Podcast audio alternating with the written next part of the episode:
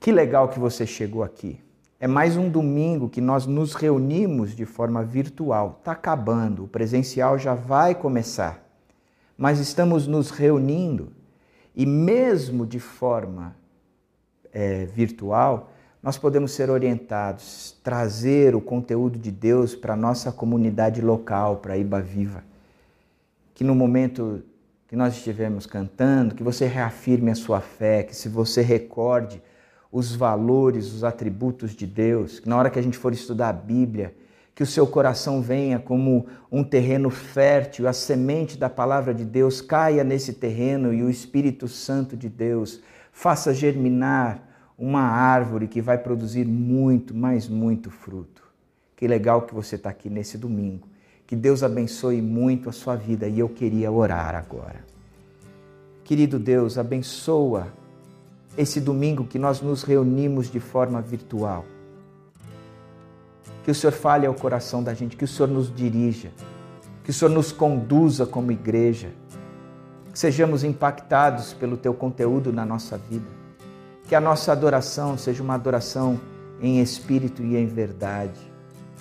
E mesmo ao término deste encontro virtual, o coração da gente esteja aquecido pela tua presença e pela promoção da comunhão entre nós, como somente o teu Espírito sabe fazer.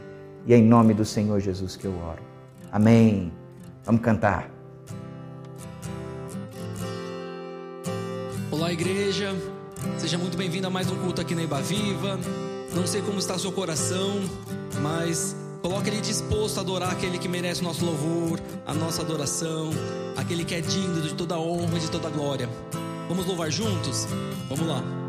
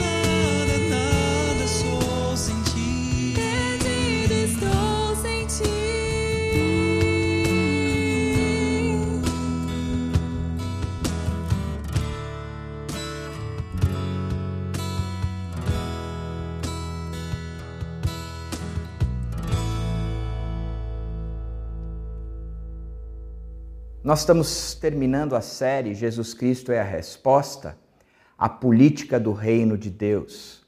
No primeiro domingo, eu falei sobre a igreja ser sal e luz, aquela que impede o avanço da maldade, enquanto ilumina, direciona, traz luz ao caminho que nós devemos seguir. Israel falou logo depois que isso é possível porque somos transformados no nosso interior. O nosso interior, ele passa a desejar coisas que não desejavam antes. Nós passamos a ter fome e sede de justiça, mas também passamos a ser pacificadores. Caleb trouxe depois, dizendo que no reino de Deus, nós seguimos a Jesus Cristo e não seguimos ideais. Que o reino de Deus junta pessoas que têm conceitos, princípios e ideias diferentes, mas o reino de Deus, ele promove unidade. Hoje eu quero pensar um pouco mais, mas eu queria fazer uma introdução e eu vou ler essa introdução para eu não me perder nas minhas ideias e para ser bem claro naquilo que eu gostaria que você soubesse. Qual é a importância ou a razão de ser? Como é que uma igreja deve se portar diante de um mundo tão caótico como, como nós temos vividos? Eu nunca fui um pastor atraído e nem atrair um público fora da igreja que não seja a igreja que eu sirvo, a Iba Viva. Eu sou convidado a falar em alguns poucos lugares, mas meu foco sempre foi a Iba Viva. Eu recuso muito mais convites do que aceito. Também entre nós, os pastores da Iba Viva, há uma fala contínua de sermos pastores para a nossa igreja local. Que as nossas redes sociais gerem identificação entre nós e o nosso povo, o povo que Deus nos deu e não o que gostaríamos de ter. Dessa forma, um muro de segurança entre nós é edificado, porque vocês conhecem a nossa teologia, sabem como interpretamos a Bíblia, veem como a lemos e a aplicamos, entendem o nosso respeito pelas sagradas Escrituras e enxergam como vivemos aquilo que cremos. E se em algum momento há necessidade de fazer um esclarecimento pessoal, por sermos focados na comunidade local, nos tornamos acessíveis à distância de uma ligação de telefone ou uma mensagem de WhatsApp direta para o nosso número pessoal, ou mesmo uma refeição em sua casa ou um cafezinho aqui na igreja. Como liderança da igreja, o presbitério entende a sua responsabilidade diante de Deus de compreender que o nosso povo é o único, que as suas necessidades são exclusivas, que a cidade onde estamos inseridos tem as suas características próprias, com as suas culturas e costumes regionais, tornando o nosso trabalho sui generis como igreja local. Gera então em nós um temor por compreender o que o nosso bom Deus quer falar ou promover na nossa igreja, até que todos alcancemos a unidade da fé e do conhecimento do Filho de Deus e cheguemos juntos à maturidade, atingindo a medida da plenitude de Cristo. Portanto, eu quero mais uma vez exercer o meu papel, que é conversar com a Iba Viva sobre a Iba Viva. E com muito temor diante de Deus e da Sua palavra, eu começo com o seguinte ponto: do jeito que anda a carruagem, é uma questão de tempo para que os valores contidos na Bíblia sejam excluídos totalmente ou parcialmente da política, da economia, da arte, da educação e que passem a ser regidos por um conteúdo antagônico ao bíblico. Mesmo que o que apontam as estatísticas de crescimento das religiões, que em 2032 os evangélicos serão a grande maioria da população brasileira, nem isso muda a leitura de que os valores bíblicos não serão os balizadores dos principais temas éticos, morais e sociais. Se é fato que estamos perdendo essa guerra, vale a reflexão de qual é o papel da Ibaviva no reino de Deus para ser um muro de contenção, ou seja, o sal da terra, e apontar o caminho justo do reino, ou seja, ser a luz do mundo. Há também um senso comum de que a corrupção reina, e reina em todas as áreas, tanto na pública como na privada que só se consegue algum contrato se algo for feito por debaixo dos panos, que a pessoa jurídica só sobrevive se, impostos forem sonegados, que eu só consigo uma vaga no hospital ou mesmo uma vaga na empresa tal se pauzinhos forem mexidos. A ideologia de Gerson, que estamos aqui para nos dar bem a qualquer custo, o jeitinho brasileiro e mundial de ser, tem sido a escolha da maioria, inclusive da maioria que se diz cristã haja visto o político, filho de um pastor proeminente no mundo evangélico, que, sendo deputado, propôs um projeto de isenção das dívidas das igrejas evangélicas e de outras entidades religiosas para com a Receita Federal.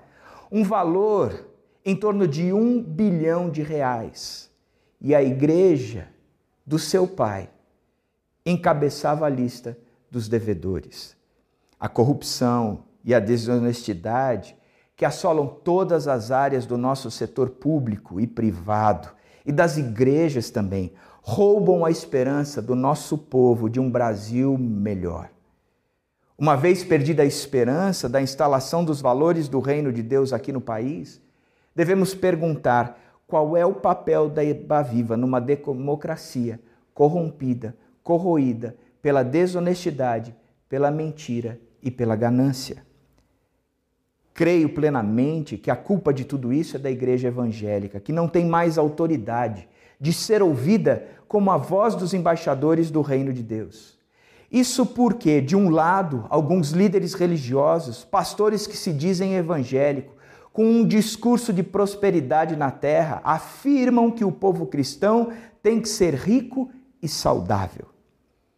Eles enganam o seu povo enriquecendo a si mesmo e como diz Augusto Nicodemos, com uma teologia que lança uma sombra de desconfiança sobre a verdadeira intenção de seus pastores e fundadores e os colocam diante dos olhos públicos na mesma vala comum dos políticos, empresários, executivos e líderes gananciosos e corruptos.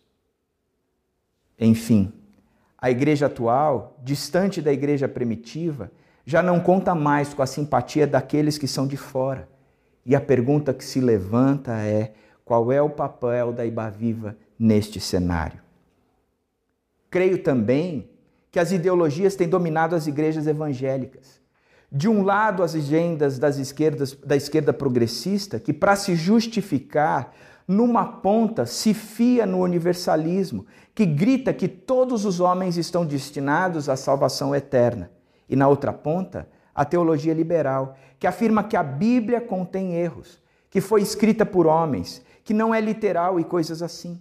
Com isso, o púlpito das igrejas evangélicas deixou de ser luz para produzir calor. Apoia o aborto, a liberação das drogas, a poligamia, as causas homossexuais, enfim, justifica-se o pecado, mas não torna o pecador justo não promove direção, mas sim distração, distanciando os seguidores de Cristo do próprio Cristo. Eu creio na Bíblia como palavra inspirada por Deus, que não contém erros e nem precisa de atualização, pois toda ela é útil para que o homem de Deus seja apto e plenamente preparado para toda boa obra. Quem sabe agora seja a hora da Iba Viva recuperar a sua verdadeira missão e pregar o simples e puro evangelho de Cristo a ricos e pobres, negros e brancos, homens e mulheres, homossexuais e heterossexuais. Creio ainda que o outro lado, sendo tomado da ideologia dita conservadora, da direita, fundamentado no radicalismo legalista, para que se sustentar, espalha mentiras, meias verdades, dita de um palanque soberbo que agride o outro e não simplesmente discorda do que o outro acredita. Num discurso arrogante, cheio de ódio, vai às redes sociais defender publicamente a sua verdade, esquecendo-se que aquele que disse ser ele a verdade resumiu a lei em amar a Deus sobre todas as coisas e o próximo como a si mesmo. Este é o primeiro a levantar uma bandeira contra a liberação das drogas, enquanto levanta um copo de cerveja e sem pudor nenhum dirige o seu carro logo depois. Eu sou contra a liberação das drogas, mas também sou contra beber e dirigir, e isso é lei. E lei é lei, tanto no Velho Testamento, meu amigo, no Novo Testamento, como nos dias atuais. Este legalismo pregado distancia um irmão do outro naquela que deveria ser a comunidade conhecida por amarem-se uns aos outros. Agora é hora, na Iba Viva, de recuperar a sua verdadeira missão e pregar o simples e puro Evangelho de Cristo, que reconcilia em si mesmo todas as coisas. Enquanto a igreja brasileira sucumbe nessa crise, o mundo continua procurando os filhos de Deus inculpáveis que brilham como estrelas no universo no meio de uma geração corrompida e depravada. O Senhor Jesus Cristo mesmo foi quem nos deu o alerta de que os campos já estão prontos para a colheita. E estão prontos porque o caos que vivemos só pode ser solucionado pela mensagem do Evangelho. O problema é que o próprio Jesus Cristo nos disse que tem muito trabalho, mas pouca gente trabalhando.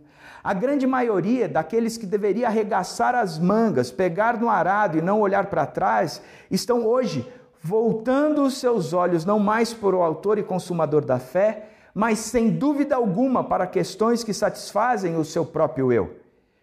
Tenho me encontrado com os líderes políticos e candidatos a prefeitos e vice-prefeitos da nossa cidade. Almocei com três candidatos a prefeitos aqui na igreja. Existe uma fala comum de que são necessárias mudanças, que a nossa cidade está diante de problemas sérios na saúde, na educação, nos recursos hídricos, na área social, tem pontos de, de, de corrupção. E é fato, é claro, é notório que a Iba Viva é peça fundamental, considerada inclusive por eles como uma parceira na execução dessas mudanças. Afinal de contas, nós somos a luz do mundo e o sal da terra. Os campos já estão prontos para a colheita. Onde é que estão os trabalhadores?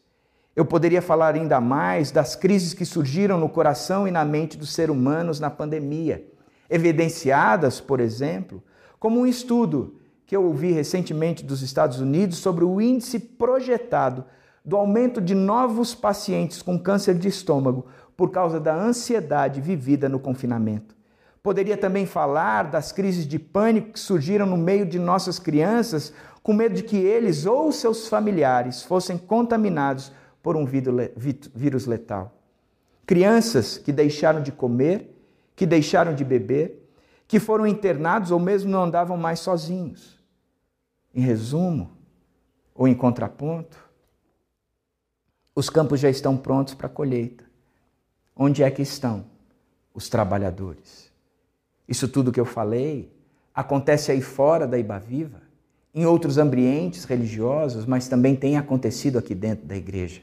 Por isso, eu quero propor uma trégua, um tempo de reflexão, que voltássemos os nossos olhos para Jesus, quem é Ele e o que Ele propõe. E para isso, eu vou ler com vocês o texto de Filipenses, capítulo 1, capítulo 2, verso 1 a 11.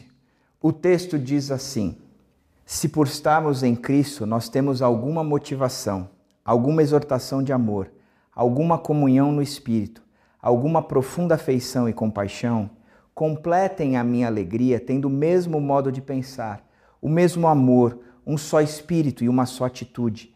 Nada façam por ambição egoísta ou por vaidade mas humildemente considerem os outros superiores a si mesmo. Cada um cuide não somente dos seus interesses, mas também dos interesses dos outros. Seja a atitude de vocês a mesma de Cristo Jesus, que, embora sendo Deus, não considerou que o ser o igual a Deus era algo a que devia pegar-se, mas esvaziou-se a si mesmo, vindo a ser servo, tornando-se semelhante aos homens, e sendo encontrado em forma humana, humilhou-se a si mesmo e foi obediente até a morte e morte de cruz. Por isso Deus o exaltou à mais alta posição e lhe deu o nome que está acima de todo nome, para que ao nome de Jesus se dobre todo o joelho, nos céus, na terra e debaixo da terra, e toda língua confesse que Jesus Cristo é o Senhor, para a glória de Deus Pai. Como é que nós podemos dar um tempo nesse tumulto todo que a igreja vem enfrentando, diante do caos que a nossa sociedade tem promovido, como é que nós podemos entender qual é a função da igreja de ser sal e de ser luz, de ser transformada de forma do seu interior fluir em coisas novas, uma direção nova que promova a unidade. Qual é a base de tudo isso? Qual é a trégua que nós precisamos assumir, a bandeira branca que precisamos tremular, dizendo: tá bom, vamos pensar em algo que precisa ser de fato considerado por nós, para que sejamos diferentes e para que possamos fazer a diferença. O texto de Filipenses, ele é brilhante, porque ele nos traz luz para estas perguntas. Primeiro, ele faz uma afirmação que muda tudo. Ele muda a sua história, ele muda a minha história, ele muda a história da nossa igreja e pode mudar totalmente o contexto da onde a nossa igreja está inserida. Ele traz a afirmação dizendo: se por estarmos em Cristo, se por estarmos em Cristo. O fato não é que é uma hipótese, ou é hipotético, ou é uma condição futura. É presente. Por estarmos em Cristo. Colossenses ainda diz que nós já nos despimos do velho homem, já no passado a roupa de velho homem foi tirada e aquilo que ele praticava, ele foi, nós somos despistos, despistos da, da, da roupa do velho homem e daquilo que praticava, e passamos então a usar uma nova vestimenta que reflete num novo modo de pensar. Isso não é algo para o futuro, mas isso já é agora. Nós já somos nova criatura, nós já estamos em Cristo. O fato é que nós precisamos entender o que é estar em Cristo. E o próprio texto explica. Primeiro, ele, ele diz que Cristo é Deus se a, seja a atitude de vocês a mesma de Cristo Jesus, que, embora sendo Deus, não considerou que o ser igual a Deus era algo que, a, a que devia, devia apegar-se. Sendo Deus, não considerou que o ser igual a Deus era algo que devia apegar-se. Sendo Deus. Todas as vezes que a Jesus Cristo é apontado no Novo Testamento, que nós entendemos que Jesus Cristo caminhou entre nós. Este Jesus Cristo que lemos, que a sua história é contada, é o Jesus Cristo que é apontado no Velho Testamento como o autor de todo esse universo, que por intermédio da sua palavra as coisas vieram à existência. O universo que era sem forma e vazio, a terra que era sem forma e vazia, inserida num universo que não tinha conteúdo e nem significado, passou tudo a ter significado, porque esse Jesus disse: haja e houve luz. Ele está no início da criação, porque a criação foi feita por intermédio dele, foi feita para ele e foi feita nele, e as coisas continuam subsistindo tudo por causa desse Jesus. Na verdade, este Jesus existe mesmo antes da criação. É o Deus eterno, é o Deus que criou todas as coisas, é o Deus que sustenta todas as coisas, é o Deus que nos ama, é o Deus que é mentor de todo esse projeto chamado cosmos, é o Deus aonde nós estamos inseridos. Esse Jesus continua sendo Deus. Da mesma forma que o texto apresenta, dizendo que este Jesus, que é Deus, ele se encarnou, mas esvaziou-se a si mesmo, vindo a ser servo, tornando semelhante aos homens. Uma gestação sobrenatural em Maria, uma concepção divina na Virgem Maria que mais tarde dá à luz o Deus encarnado, esse Deus soberano que criou todas as coisas, que existe mesmo antes que todas as coisas existissem e que todas as coisas só existem por causa dele.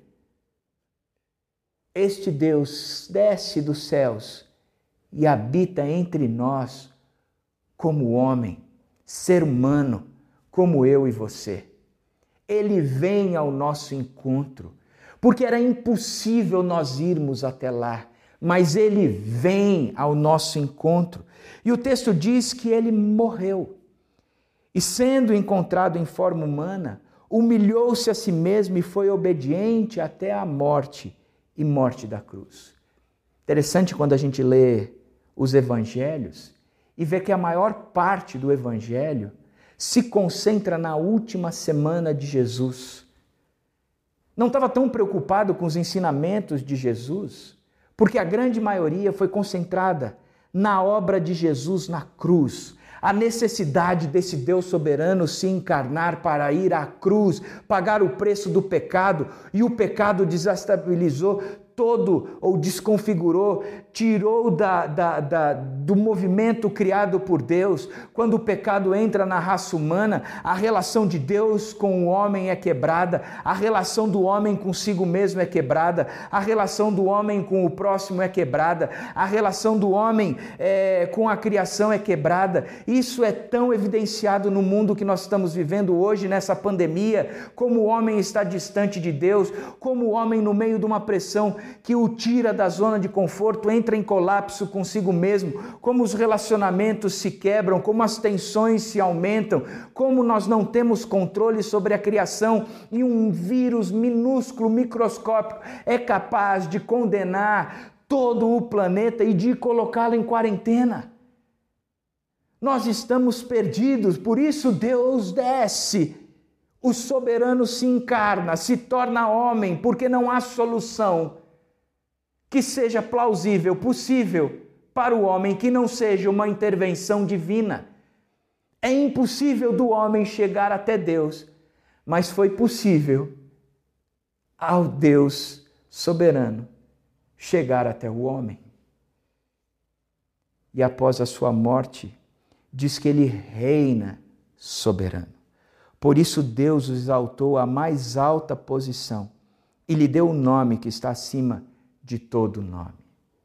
Jesus, o Deus encarnado, soberano Deus, autor de toda a criação, onde tudo foi criado por Ele, para Ele, onde tudo continua existindo, porque nele subsiste.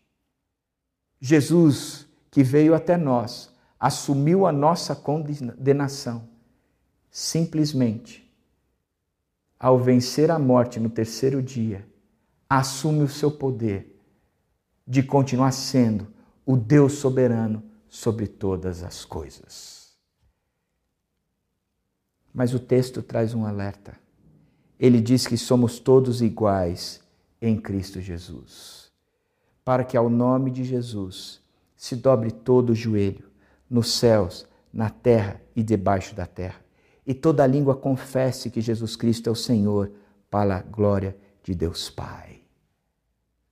Jesus Cristo já é o Deus soberano. Jesus Cristo já está no trono do universo. Ele está sentado em glória à direita do Deus Pai. O Deus Criador, que é a expressão de amor do próprio Deus para conosco, nos tornou iguais nele, porque todo nome se dobrará todo, toda língua confessará e todo joelho se dobrará diante deste Jesus. Qual a implicação prática? Significa que Jesus, Ele é o Deus soberano e eu hoje estou nele. Que paz, que paz nós desfrutamos de saber que não há mais peso nenhum sobre as minhas costas para a minha salvação, porque o Deus soberano já me trouxe salvação. A graça me alcançou e eu tenho hoje tudo o que eu preciso. Porque tudo o que eu preciso é esse Jesus Cristo e Ele é provedor de todas as minhas necessidades. Para que ao nome de Jesus se dobre todo o joelho, nos céus, na terra e debaixo da terra, e toda língua confesse que Jesus Cristo é o Senhor, para a glória de Deus. Porque estamos em Cristo, nós temos uma função. Porque estamos em Cristo, nós temos um dever. E o dever é não façam por ambição egoísta ou por vaidade, mas humildemente considerem os outros superiores a si mesmo. Cada um cuide não somente dos seus interesses, mas também dos interesses dos outros. Interessante é que a salvação, o estar em Cristo, nos traz a responsabilidade de permanecermos unidos. O estar em Cristo não permite que um seja considerado maior do que o outro, porque estamos todos de joelhos dobrados, com a nossa língua confessando que Jesus Cristo é o Senhor. Eu tenho a responsabilidade de estabelecer a paz com você. Eu tenho a, a, a responsabilidade de promover o que o texto de Filipenses está dizendo, que tenhamos o mesmo modo de pensar. Isso não significa que eu tenho que concordar com as suas ideias, mas eu entendo que eu estou em Cristo e Cristo é maior do que os meus conceitos, do que os meus valores, do que os meus princípios, de que Cristo rege todas as coisas e a palavra de Cristo, escrita e revelada a nós, nos serve como balizamento para toda a nossa vida. Ela é de fato, a lâmpada para os nossos pés e a, a, luz para o nosso caminho, porque é fundamentada em cima desse Jesus que é a luz, que é a verdade. Por isso, eu e você temos que ter a mesma mente. Não é fundamentada numa ideologia, mas Jesus Cristo eleva a nossa mente na pessoa de Cristo, tornando a minha ideologia secundário porque é mais importante seguir a Cristo, é mais importante a verdade de Cristo do que a minha verdade. É mais importante estar no seio de Cristo, estar em Cristo, do que fundamentado na minha própria verdade. Porque Cristo é a verdade, não sou eu. Da mesma forma que o meu pensamento tem que ser equalizado com você, o texto diz que o meu amor tem que ser fundamentado. E mais uma vez, amor é, é algo que é espiritual, que vem do próprio espírito. Mas amor não tem a ver com um sentimento. Ele até pode ser sentimento, mas o amor tem a ver com o compromisso de seguir aquele que é o amor. Por isso eu sigo a Cristo. O que eu creio nunca será maior do que você, porque aquele quem eu sigo, este é maior e ele nos une. E é em amor, com palavras de amor, promovendo exortação em amor, edificação em amor, consolo em amor, fortificação em amor, fortalecimento em amor. Da mesma palavra que o texto diz que isso só é possível porque estamos no mesmo espírito. Estar no mesmo Espírito é ser guiado pelo Espírito Santo de Deus. É frutificar algo que eu por mim mesmo não conseguiria frutificar. É fazer com que a nossa relação dê certo, não por causa das minhas forças ou das minhas qualificações ou do meu empenho, mas porque o Espírito Santo de Deus é quem opera em mim tanto querer como realizar, portanto, ele me capacita a caminhar em amor com você, mesmo que as nossas ideias não batam. Porque a verdade não tem a ver com a minha ideia, mas a doutrina é que Cristo nos une e nós somos unidos em Cristo. porque somos unidos em Cristo. O Espírito Santo de Deus frutifica, agimos em amor e as atitudes, as nossas ações correspondem a tudo isso que Cristo nos diz. Gosto muito, muito de um texto que mostra que o que nós temos que fazer é promover essa unidade, pagar o preço de estar em Cristo. Que o estar em Cristo não é algo simples, mas é algo com, é, é, é profundo, porque traz a morte do meu eu, o sacrifício de mim mesmo que a minha vontade, a minha razão, as minhas ideias sejam postas de lado e eu me esforce e eu me empenhe para que haja paz entre nós, para que o corpo de Cristo, o povo de Cristo, a nação de Cristo seja reconhecida pelo amor que existe entre nós. Romanos 8, 14 e 17 diz o seguinte: Porque todos os que são guiados pelo Espírito de Deus são filhos de Deus. Se somos filhos, então somos herdeiros, herdeiros de Deus e coerdeiros com Cristo. Ele traz um acréscimo dizendo: se de fato participamos dos sofrimentos, para que também participemos da sua glória. Se Cristo foi elevado à glória, sentado ao lado de direita de Deus, para que nós possamos partilhar da glória de Deus, nós teremos que participar do mesmo sofrimento. O texto de Romanos está dizendo que se nós somos guiados pelo Espírito, nós promovemos a mesma maneira de pensar, o mesmo coração, o mesmo amor, o mesmo espírito, as mesmas atitudes um para com os outros. Se somos guiados pelo Espírito, nós somos filhos de Deus, coerdeiros de Deus e coerdeiros com Cristo. Mas ele traz uma afirmação condicional, dizendo: se de fato se de fato participamos dos sofrimentos de Cristo. Significa que estar em Cristo traz sofrimento. O sofrimento da unidade, de ser um com você, de ter o mesmo pensamento de você, que nossa ideia bata, que o nosso amor seja único e seja visto lá fora, que o Espírito tenha a liberdade de mostrar onde eu estou errado, onde você está errado e como é que nós podemos nos consolar no Espírito. Se de fato participamos do seu sofrimento, significa que ser filho de Deus tem uma maneira de comprovar. Eu não tenho dúvida se sou filho de Deus, se de fato eu participo dos seus sofrimentos.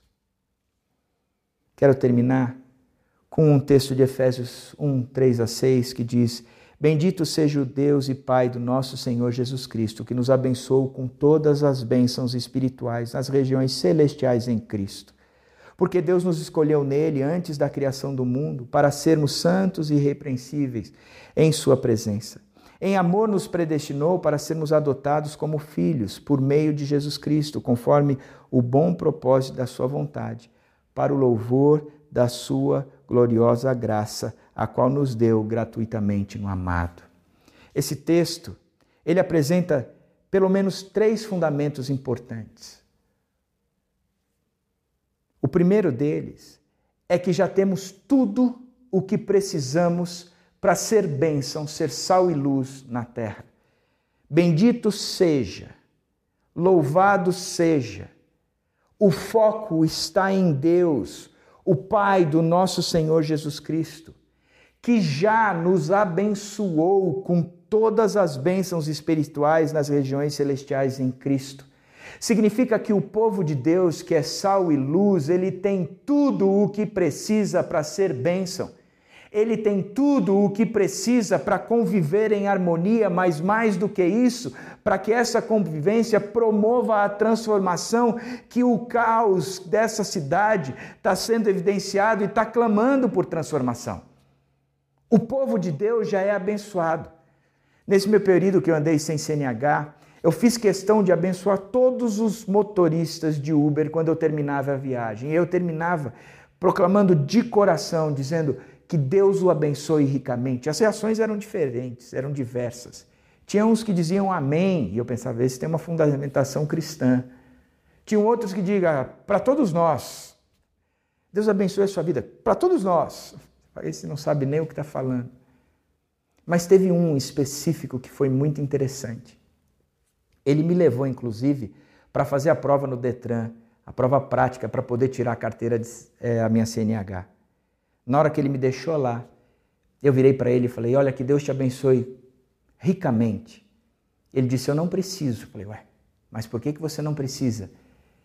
Ele me respondeu dizendo: Porque eu já sou abençoado com toda sorte de bênção nas regiões celestiais em Cristo Jesus.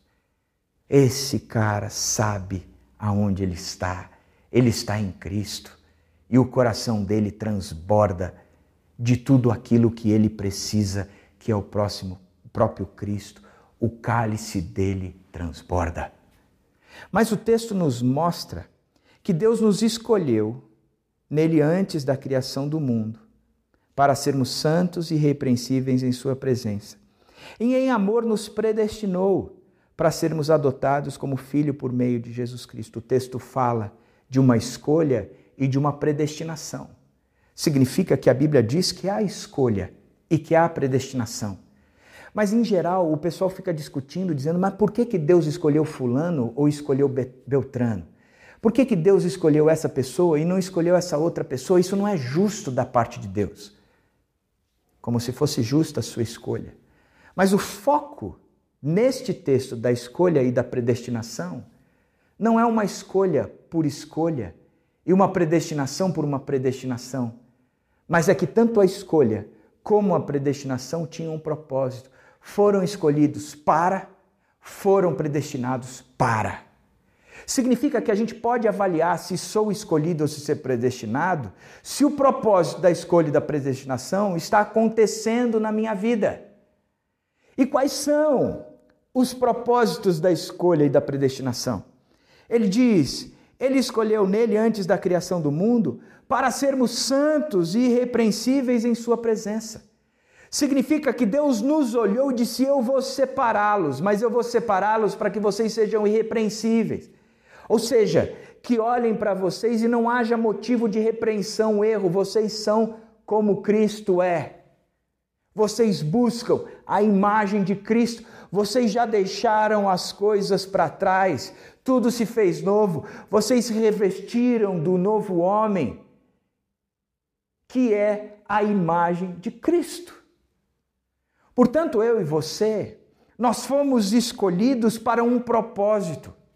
E o propósito é, sem dúvida nenhuma, de nos tornarmos parecidos com Cristo.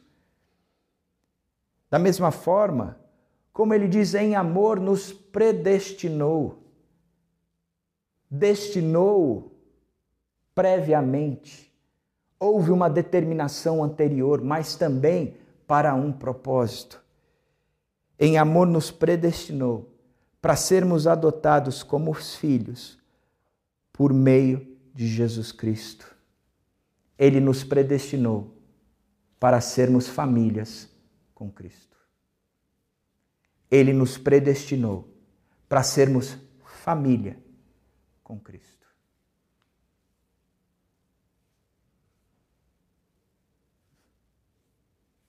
Nós somos irrepreensíveis, por isso nós somos escolhidos. Mas fazemos parte da família, por isso fomos predestinados. Eu sou um escolhido, a minha vida tem brilhado a luz de Cristo. Eu sou um predestinado, a minha vida tem promovido unidade. E a minha pergunta é: diante de todas essas circunstâncias que eu listei logo no início, a minha vida tem sido caracterizada por uma vida de estar em Cristo de forma irrepreensível e participante da família dele, ou não? A questão aqui é que eu e você precisamos avaliar a nossa salvação dar uma trégua para essa briga toda, porque nós temos evidenciado que não somos salvos e que está na hora de entregarmos de fato a nossa vida para Jesus Cristo, para que os nossos ideais, os nossos valores não sejam eles que nós fundamentamos a nossa salvação, mas a nossa salvação é fundamentada numa pessoa, o Deus soberano encarnado, e por isso nós estamos nele. E fato é que nós temos nos tornado, tornado parecido parecidos com ele, inseridos na família dele. Que Deus tenha misericórdia da sua vida. Que você levante uma bandeira branca, tremulante, de trégua de fato, para que você possa fazer uma verdadeira reflexão a respeito de quem você é e aonde você está. Em nome do Senhor Jesus Cristo. Amém. Queria orar. Toca no coração da gente, Pai. Nos faz olhar para nós mesmos. Nos ajuda a avaliarmos a nossa vida em relação a Jesus Cristo, se estamos ou não nele. Isso é fácil de avaliar. É olhar se estamos cumprindo o propósito de uma vida separada e irrepreensível e de uma vida inserida na família. Por isso, que possamos pensar de forma séria, de forma séria, e que teu Espírito pegue essa palavra e traga ao nosso coração e nos incomode, nos convencendo do pecado, da justiça e do juízo. E é em nome do Senhor Jesus que eu oro. Amém. Amém.